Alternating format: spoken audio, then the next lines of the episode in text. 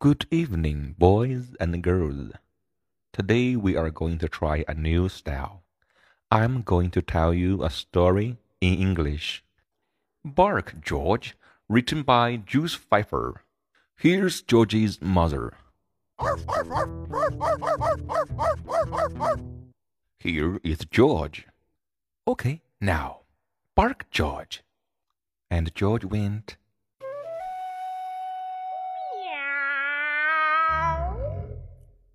No, George. Cats go meow and dogs go arf. Now, bark, George.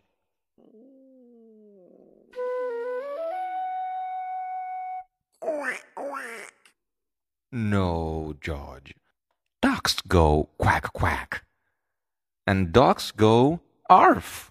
Now, bark, George.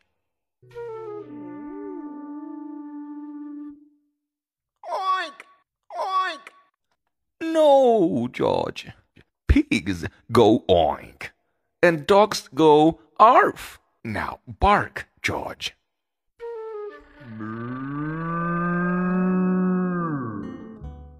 George's mother took George to the vet. I'll soon get to the bottom of this. Now, please bark, George.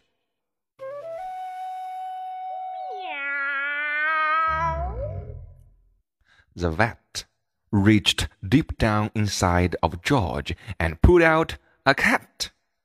Please bark again, George.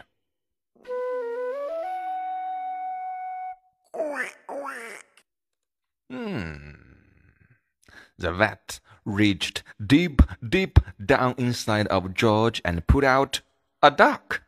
Now, please bark again, George.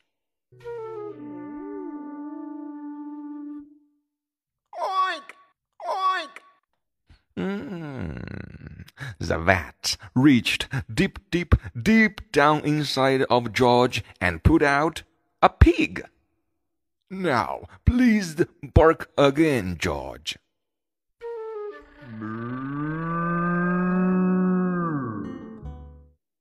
The vet put on his longest latex glove. Then he reached deep, deep, deep, deep, deep, deep, deep down inside of George and put out a cow.